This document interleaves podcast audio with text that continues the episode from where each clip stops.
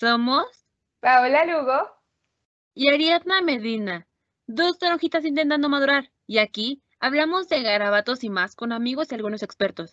Bienvenidos al episodio 2 de la temporada 2, Economía Adolescente. Y hoy hablaremos de un tema un poco complicado y muy interesante, con una súper invitadaza especial que por favor te pedimos que te presentes, eh, tu historia, tú, es tu momento de brillar, por favor, cuéntanos.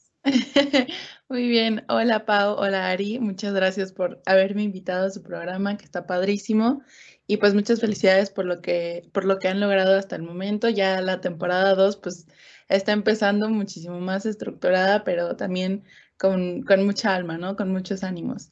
Entonces, pues gracias por invitarme. Eh, para los que nos están escuchando, yo soy Mariana y bueno, todos me dicen Mar, entonces, pues así también me pueden decir ustedes los que nos escuchan, ¿no? Eh, yo tengo 25 años y soy ingeniera de profesión, soy ingeniera industrial. Eh, tengo experiencia pues en farmacéutica, pero también en la industria cervecera, que de hecho fue mi, mi experiencia más reciente y bueno, que tiene mucho que ver eh, con lo que les voy a estar platicando el día de hoy que es un poquito acerca del feminismo, ¿no? Este movimiento que a veces nos cuesta trabajo aceptar al que pertenecemos, pero que a mi parecer pues es una conclusión natural a la que llegamos. Entonces, este, pues no sé qué les parezca, Ari, Pao, si, si platicamos un poco acerca de qué es el feminismo y, qué es en, en particular para mí. Sí, claro. Ok. Bueno, me, me gustaría eh, eh, mencionarles cuál es así tal cual la definición que tiene la RAE, porque pues creo que es, es algo que nos va a evitar discusiones en el futuro. Entonces dice la RAE que el feminismo es el principio de igualdad de derechos de la mujer y el hombre. Entonces, ¿por qué lo menciono? Porque muchas veces eh, se, confunde el feminismo y y se cree que es un movimiento que busca poner a la mujer por encima del hombre y por supuesto que no, ¿no? O sea, lo que busca el feminismo pues es como eh, cerrar las brechas entre géneros y, lograr pues que ninguno de, de, los géneros que existen sean oprimidos. Entonces, pues ya poniéndonos igual un poco más técnicos, el feminismo es una corriente de pensamiento esto quiere decir que reúne movimientos, ideologías que son políticas, culturales, económicas, es decir, que son, engloban todo lo que, lo que compone una sociedad. Y, esto es importante entenderlo como un todo, porque entonces entendemos que el feminismo es acción y pensamiento. Es decir, que detrás de un movimiento debe de haber reflexión y viceversa. O sea, sí tenemos que hacer el trabajo mental, sí tenemos que hacer el estudio, tenemos que hacer el análisis, pero pues no se puede quedar ahí. Tenemos que llevarlo a la acción, tenemos que, tenemos que vivirlo. Entonces, pues no es estático, no se queda en las hojas de los libros, sino que se vive. Y bueno, finalmente, pues el objetivo, como ya les mencionaba, del feminismo es lograr la equidad de género, pero ¿cómo? Entonces eso sería transformando las relaciones de poder que esa es como la estrategia del feminismo, cambiar la manera en que nos relacionamos entre los géneros y que ninguno de ellos sea oprimido. A lo mejor estoy diciendo muchas palabras em, que suenan a lo mejor un poquito confusas o muy técnicas, pero bueno, para que se entienda un poquito más. Sí. Igual como completamente necesarias, ¿no? Para que realmente se entienda y, y tengamos como la idea completa de qué es esto. Sí, sí, sí. Y, pues no sé, para ponerlo a lo mejor en términos sencillos o términos que a todos nos funcionen y nos hagan sentido, básicamente el feminismo lo que busca es eh, como, sí, la igualdad entre los géneros, que, que sí somos muy diferentes, o sea, una mujer, un hombre y demás géneros existentes, pues no tenemos las mismas necesidades, pero sí tenemos el mismo valor. Entonces, eh, pues lo que busca el feminismo justamente es eso, ¿no? Que se reconozcan nuestros derechos y que todos partamos desde una igualdad de, de, oportunidades. Sí, sí, sí, sí. Yo de que leí también la de la RAE que dice que es el principio de igualdad en la sociedad y me quedé de, ajá, y, y luego, ¿qué sigue después de eso?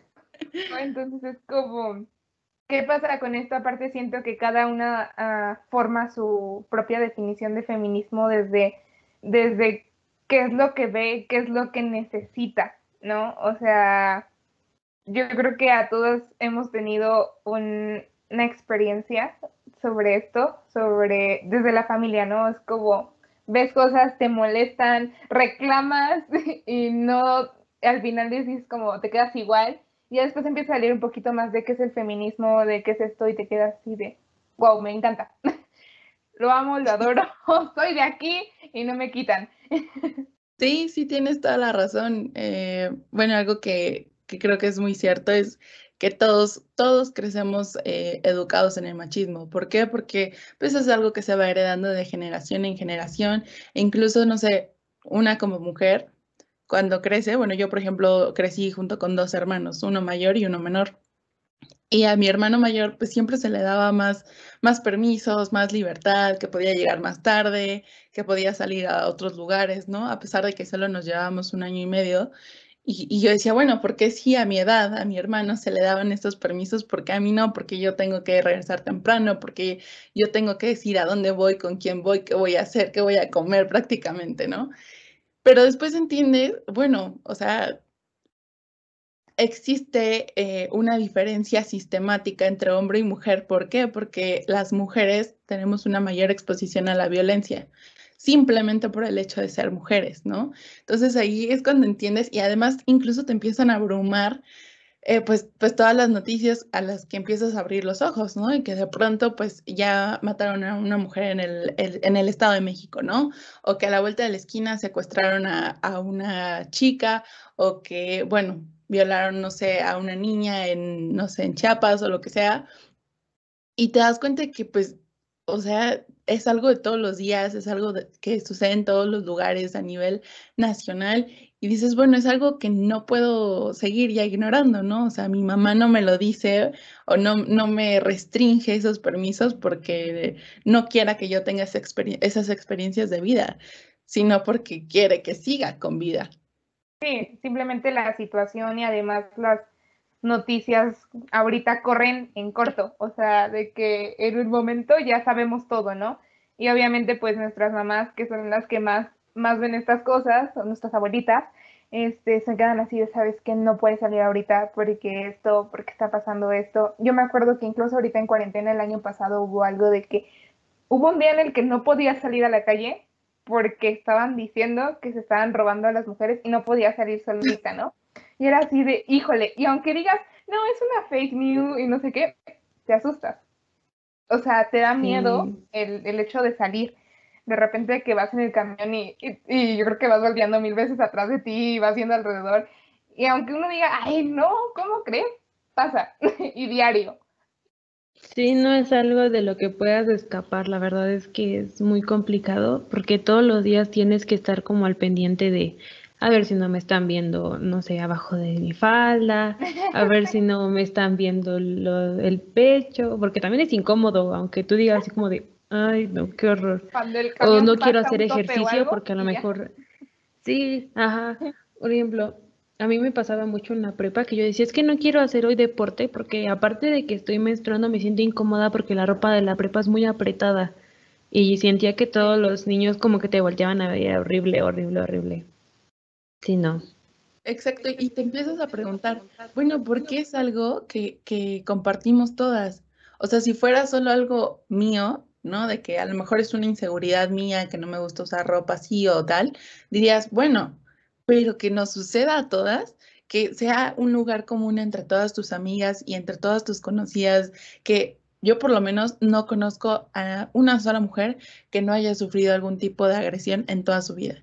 Y eso ya está cañón. Es ahí cuando te empieza a bromar y dices, bueno, o sea, ¿por qué está sucediendo esto? ¿Por qué todas estamos atravesando por lo mismo? ¿Por qué? Porque es un lugar común y en el que todas nos encontramos. Entonces, por ejemplo, ahorita que mencionaste lo de, lo de la ropa, sí, igual me pasó, me acuerdo muchísimo de, de esta experiencia que fue horrible. Yo estaba en mi último año de la preparatoria y yo trabajaba después de mis clases. Entonces, pues salgo de la escuela y yo estaba caminando eh, pues al paradero donde tomaba el camión para que me llevara a mi trabajo. Y ese día, pues era un día cualquiera de verano, ¿no? La verdad es que hacía muchísimo calor. Entonces yo me acuerdo que ese día yo traía una mini de mezclilla, que pues O sea, se te hace súper inofensivo, o sea, dices X, ¿no? Tengo calor. Entonces, yo iba caminando y se detiene un tipo a pedirme unas instrucciones, no me acuerdo, o sea, como, ¿dónde está X calle? Algo por el estilo. Y después de que le, le, le contesto la pregunta, me da una nalgada.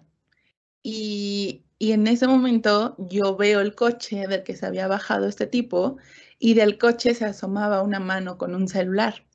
Entonces ahí me cayó el 20 de que no solamente el tipo me había nalgado, sino que lo habían grabado.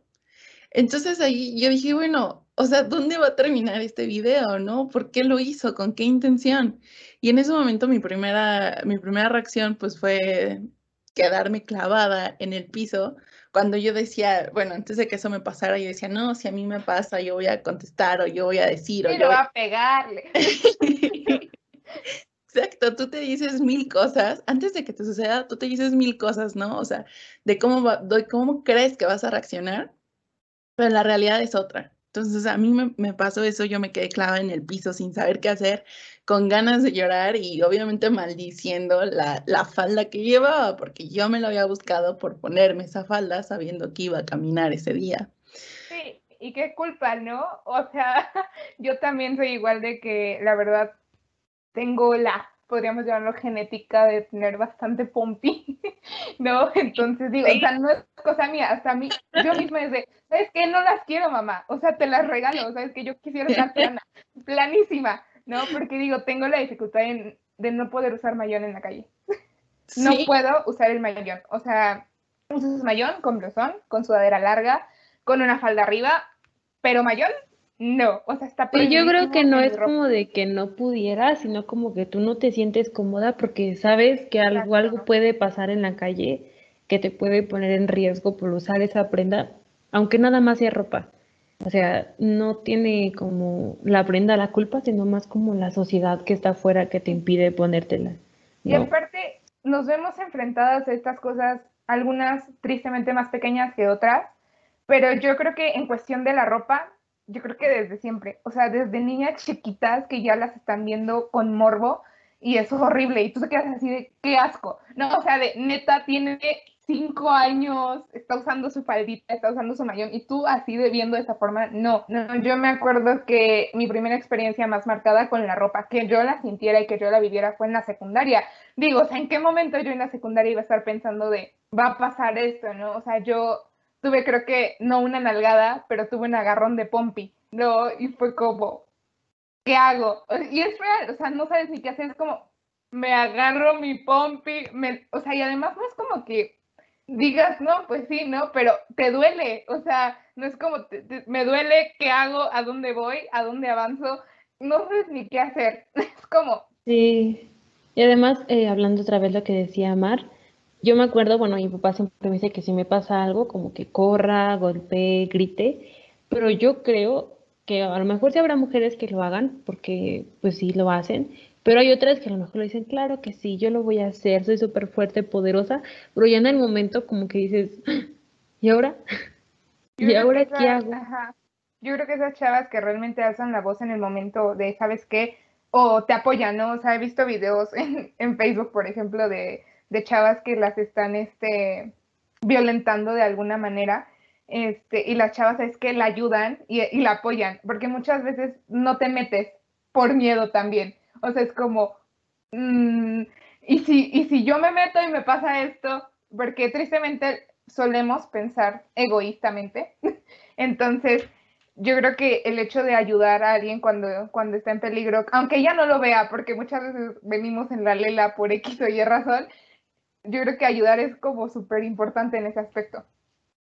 Claro, y también existe otra situación, ahorita que mencionaste ese escenario, de que veas, no sé, por ejemplo, una pelea entre parejas en, en la calle, ¿no? Donde el, el, tipo pues está sobrepasando con, con la mujer y en vez de, de meterte, pues también existe la posibilidad de que pienses, puta, pero es que si me meto y, y digo algo, igual empeoro las cosas para ella. ¿No? O sea, porque a lo mejor yo voy a detener la pelea aquí mientras están ahorita en la calle, en el público, demás.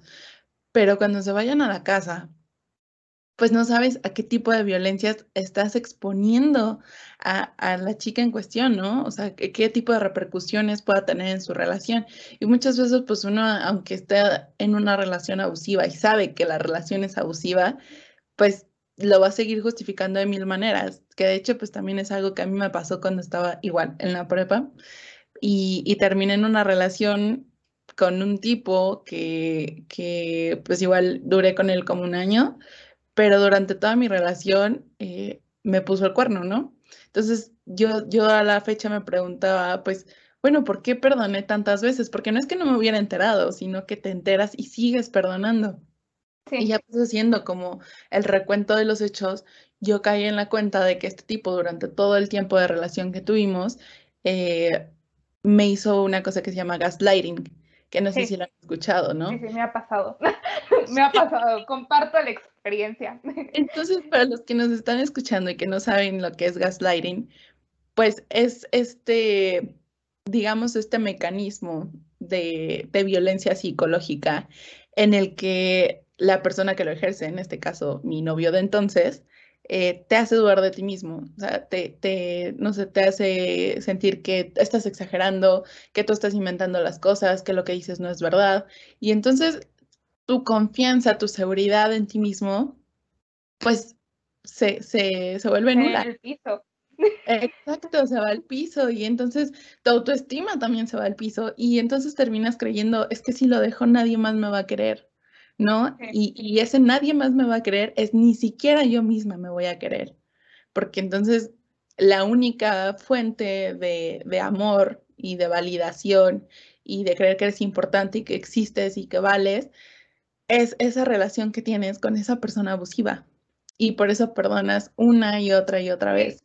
Es como cuando dicen, no, qué asco rogar, ¿no? Y pues tú en el momento, ya cuando caíste en cuenta dices, no, o sea, yo no ruego, ¿no? Pero en el momento lo hiciste y, de cierta manera te quedas con ese, podríamos llamarlo un trauma de, del momento, porque no se te va a olvidar. O sea, no, de plano es la experiencia, y digo, de las experiencias se aprende, pero pues en el momento no estuvo chido.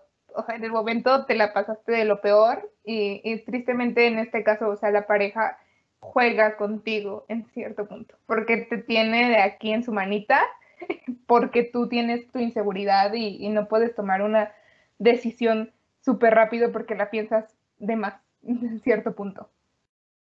Claro, y, y sí, sí, hay un componente de género, ¿no? Aunque tengamos amigos que a lo mejor han pasado por eso siendo hombres, la realidad es que sí hay un componente de género en el que la mayoría de las víctimas en relaciones sentimentales son las mujeres. Siempre los hombres tienen lo que en inglés se llama the upper hand, que es como la ventaja, ¿no? Entonces los hombres siempre van a tener una ventaja sistemática al momento de relacionarse con mujeres, porque nosotras, eh, desde que nacemos, desde que crecemos, nuestras familias nos dicen, no lo provoques, este, cuida la manera en cómo te vistes, este, no salgas tarde, o sea, siempre, la culpa recae en una. Y además hay una frase que yo he escuchado mucho, por ejemplo, que a veces me decían Nico y digo, ay, qué horror que dice, vas a ser una buena esposa, ¿no? Y es como de, ¿perdón? ¿En qué momento? ¿Yo? y o sea, no significa que yo no me quiera casar, por ejemplo, ¿no? Que yo no quiera tener hijos.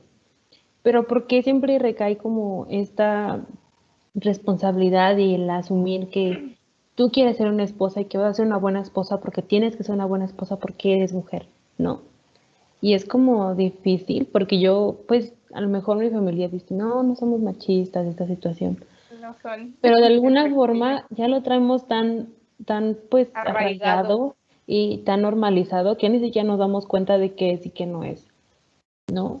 Entonces, pues sí, es complicado porque también, por ejemplo, en mi familia también yo nada más soy una mujer y mis dos hermanos, ¿no? Entonces sí es como mis hermanos, que, bueno, yo cuando yo les digo, es que el feminismo es esto y esto y esto, ¿no? Y me dicen, ah, bueno, si eres feminista, entonces carga esto, ¿no? Y, o entonces carga el otro, porque pues entonces somos iguales, ¿no? Y así como de, no, o sea, se trata solamente de las habilidades que yo tengo. Yo no tengo la misma fuerza que tú, pero no significa que yo no tenga el, mismo valor que tú, ¿no? Entonces sí es como esta como, no sé, como que el, el género como que no entiende cuál es la, el punto del, del, movimiento y terminan como exagerándolo, ¿no? Como de, ay, entonces si somos iguales, pues haz todo lo que yo hago. Como justificándolo incorrectamente, ¿no? O sea, tratando, no son receptivos a la hora de que tú quieres explicar qué pasa con esto, qué es esto, cómo te sientes con esto, ¿no? Al fin de cuentas.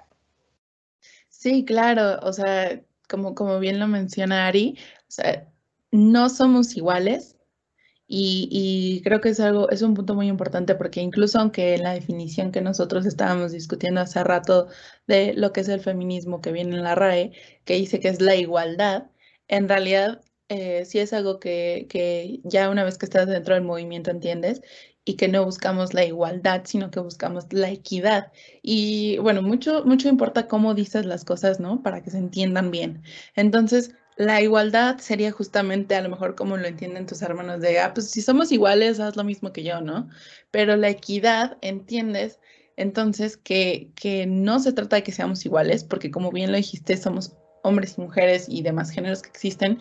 Entonces, cada género pues tiene sus, sus particularidades, ¿no? O sea, físicamente un hombre tiene más fuerza en promedio, aunque seas una chica que le entra súper durísimo al gym, pues estarás por encima de la media, porque la realidad es que la mayoría de nosotras no vamos a tener nunca más fuerza física que un hombre.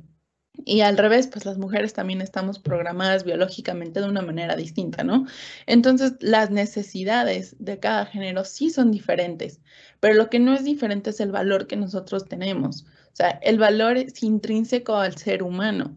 Simplemente por el hecho de que existes, importas y vales. Y deberíamos de tener los mismos derechos y oportunidades independientemente del género a que pertenezcamos, ¿no? Entonces, este, pues sí, Sí, en eso que mencionaste, Ari, pues hace mucho Completamente. Sí. pues le ponemos pausa a este pequeño viaje y nos escuchamos en un próximo episodio. Bye. Bye.